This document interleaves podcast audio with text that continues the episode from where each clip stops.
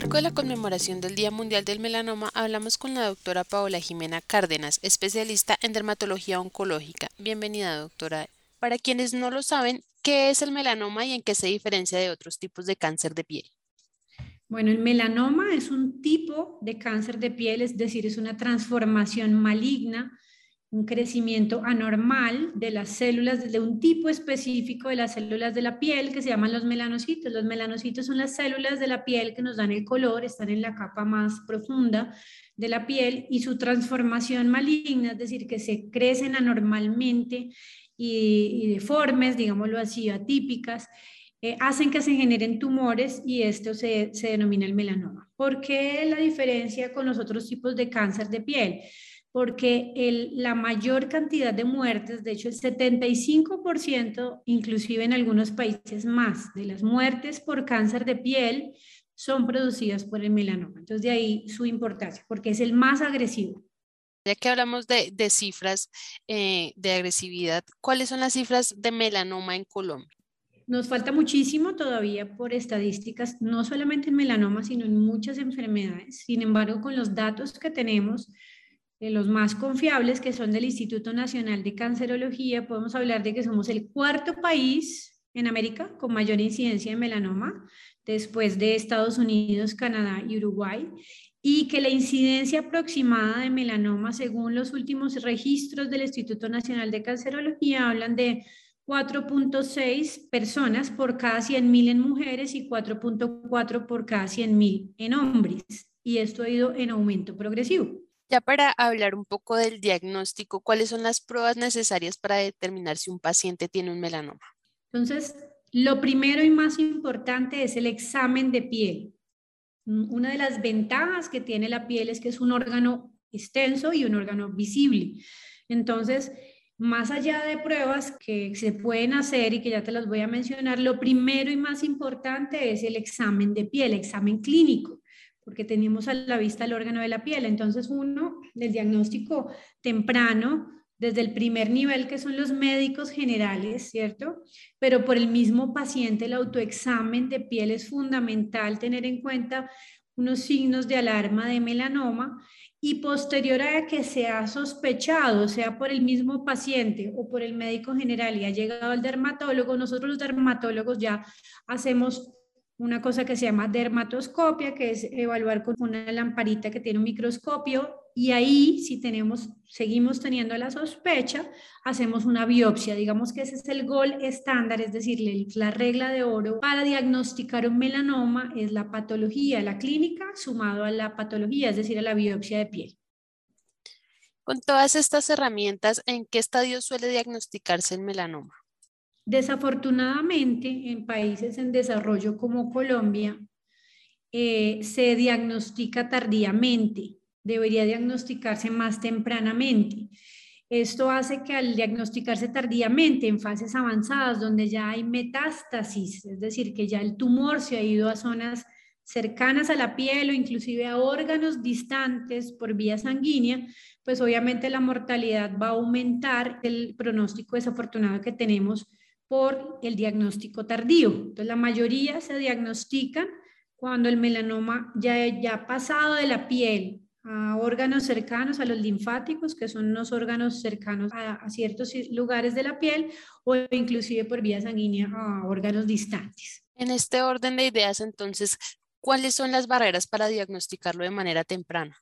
Entonces, lo primero, que los pacientes no conocen de este tipo de tumor. Entonces, por eso estas, estas campañas son tan importantes, porque la gente en general de pronto está más consciente del cáncer de seno, del cáncer de próstata, del cáncer de estómago, pero el melanoma ni siquiera saben qué significa eso.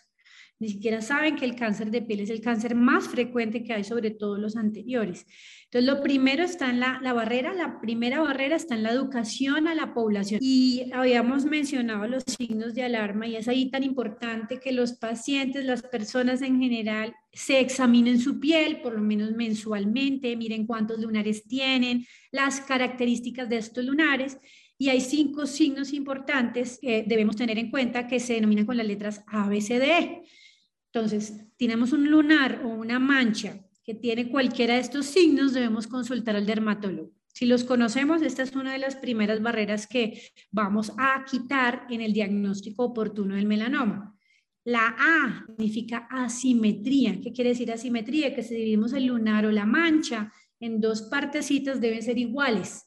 Si no son iguales, tenemos un signo de alarma. La B, los bordes. Los bordes deben ser regulares, redondos, ovalados, o el lunar siempre ha sido de la misma forma. Esto es un signo de alarma. La C, que es el color, debe ser de un color uniforme. Entonces tenemos lunares rojos, grises, verdes, eh, cafés, negros, pero debe ser un solo color. Si hay varios colores, es un signo de alarma.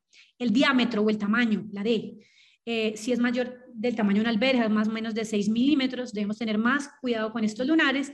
Y por último, la E, que significa evolución. Y la evolución es si el lunar o la mancha ha cambiado rápidamente, crecido, sangrado, dolido, debemos consultar. La segunda barrera importante es la capacitación de los médicos generales para remitir oportunamente al dermatólogo y por supuesto ya hablando de ese nivel especializado es la llegada del paciente desde el primer nivel cuando lo han remitido el dermatólogo en el cual muchas veces pueden pasar seis meses o inclusive más tiempo. Ahí esas son las principales barreras, la parte educativa del paciente, la capacitación del médico general para tener en cuenta este diagnóstico y remitirlo oportunamente al dermatólogo y ese paso de llegada al dermatólogo que es un tiempo valioso. Y cuando ya el paciente pues está diagnosticado en etapa tardía, ¿varía el desenlace clínico? Sí, totalmente. La mortalidad es del cielo a la tierra. Cuando tienes un melanoma in situ, que significa que el melanoma está dentro de la piel, no ha pasado esa barrera de la piel, la mortalidad es muy baja, puede llegar a ser menos del 1%, es decir, y curarse, casi que poder decirle al paciente que se puede curar. Cuando el melanoma ha traspasado esa barrera, ya la mortalidad en función de la distancia que ha tomado este, este melanoma, pues va disminuyendo. Hasta, por ejemplo, tener una mortalidad tan alta como el 75%, o sea, es decir, la mayoría de los pacientes morirse cuando ya tienen metástasis, o sea, es un diagnóstico ya catastrófico. ¿Cuál es el grupo etario más afectado por este tipo de cáncer? ¿Influye la edad o puede afectar a cualquier persona? Puede afectar a cualquier persona, pero es más frecuente después de los 50 años. ¿sí? Después de los 50 años, hacia los 50, 65 años es la, es la incidencia más alta. Sin embargo, hay, hay que aclarar con datos del Instituto Nacional de Cancerología, el 15% de los casos nuevos de cáncer de piel están entre los 15 y los 40 años. Esto quiere decir que estamos teniendo cada vez más frecuencia de eh, cáncer de piel y melanoma en personas jóvenes, pero que sigue siendo la edad más afectada después de los 50 años y sobre todo después de los 65. Doctora, ¿cuál es el tratamiento estándar para un paciente con melanoma aquí en Colombia? ¿Y está Colombia en tendencia con los tratamientos internacionales? Es decir, ¿estamos actualizados?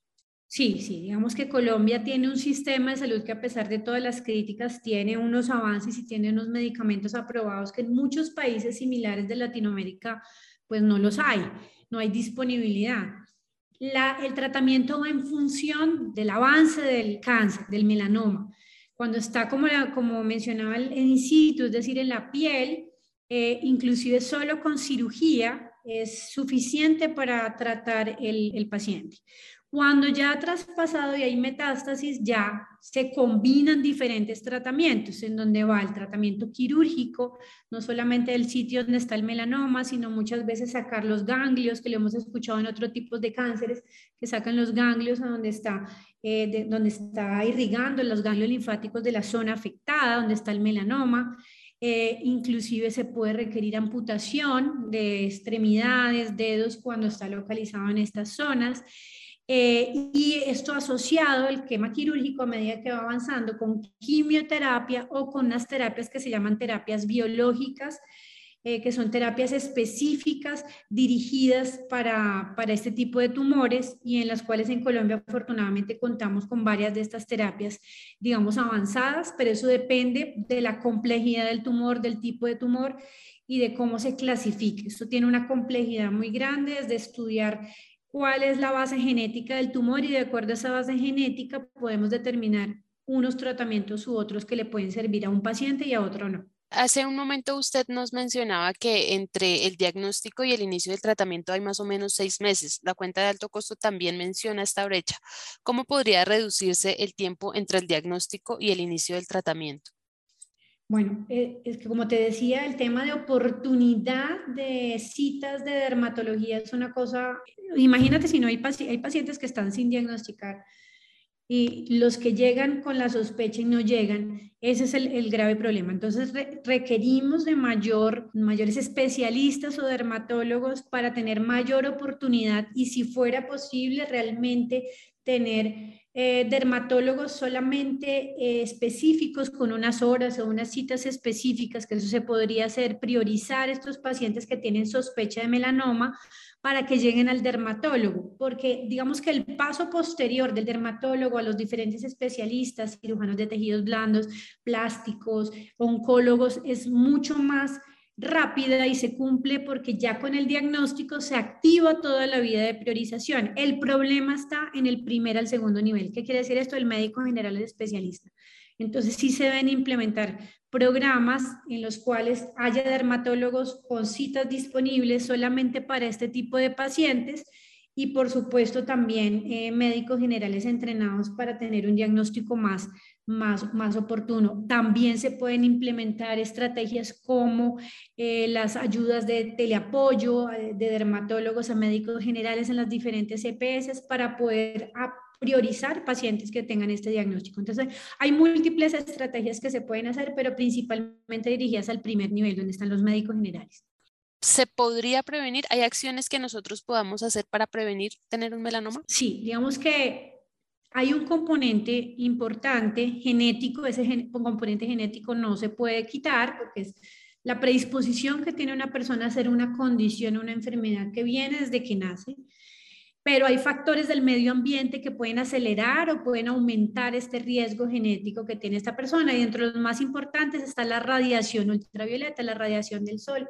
Entonces, en la medida preventiva que podemos hacer, en las medidas preventivas podemos disminuir la exposición solar en las horas de mayor radiación, en las ciudades sobre todo de mayor altura, como Bogotá, Pasto, Manizales, que están más cerca de la radiación y a pesar de que no estén expuestos eh, como las personas que están en la costa, tienen mayores niveles de radiación, lo cual nos aumenta el daño de las células. Entonces, protegernos en las horas entre las 11 de la mañana y la 1 de la tarde, evitar salir a estas horas, aplicar el protector solar que debe tener protección UVA, UVB, eh, aplicarlo y reaplicarlo cada tres horas, sobre todo en las áreas más expuestas al sol. Eh, utilizar ropa, ojalá si estamos en clima caliente, eh, sombreros de, ala ancha, de tejido bien grueso, sombrillas que tienen protección ultravioleta, ropa si estamos expuestos en, clima cálido, en el mar, ropa que tiene protección ultravioleta, para todo esto para ayudar a prevenir pues precisamente, y desde que tiene el niño los seis meses de edad, o sea, esto no es desde que uno ya tiene 18, no, desde los seis meses de edad prevenir esta exposición solar acumulada que puede aumentar el riesgo de sufrir de cáncer de piel y entre ellos el más mortal, que es el melanoma. Casi vamos a terminar, pero recuérdanos nuevamente cuáles son los signos de alerta. Entonces, los signos de alarma A, B, C, D, E, muy importante. La A, asimetría, lunar o mancha que dividimos en dos y las dos partes no son iguales. B, bordes irregulares. C, color, debe ser un color uniforme. Si tenemos más de un color, es un signo de alarma. D, diámetro o tamaño, más, más grande que una alberjita o 6 milímetros. Y E, evolución, es decir, los cambios rápidos o repentinos que puede tener una mancha o lunar en cuanto a crecimiento, dolor, sangrado, cambios de forma muy rápidamente. Vale, doctora, ya para terminar, un mensaje que quiera dejar a las personas que nos están escuchando en Consultor Salud. El mensaje es precisamente hoy a aplicar estos signos de alarma, eh, hoy en nosotros mismos y en nuestros familiares, eh, para poder detectar tempranamente cualquier cambio, consultar al dermatólogo y muchas veces con esto estamos salvando la vida de alguien.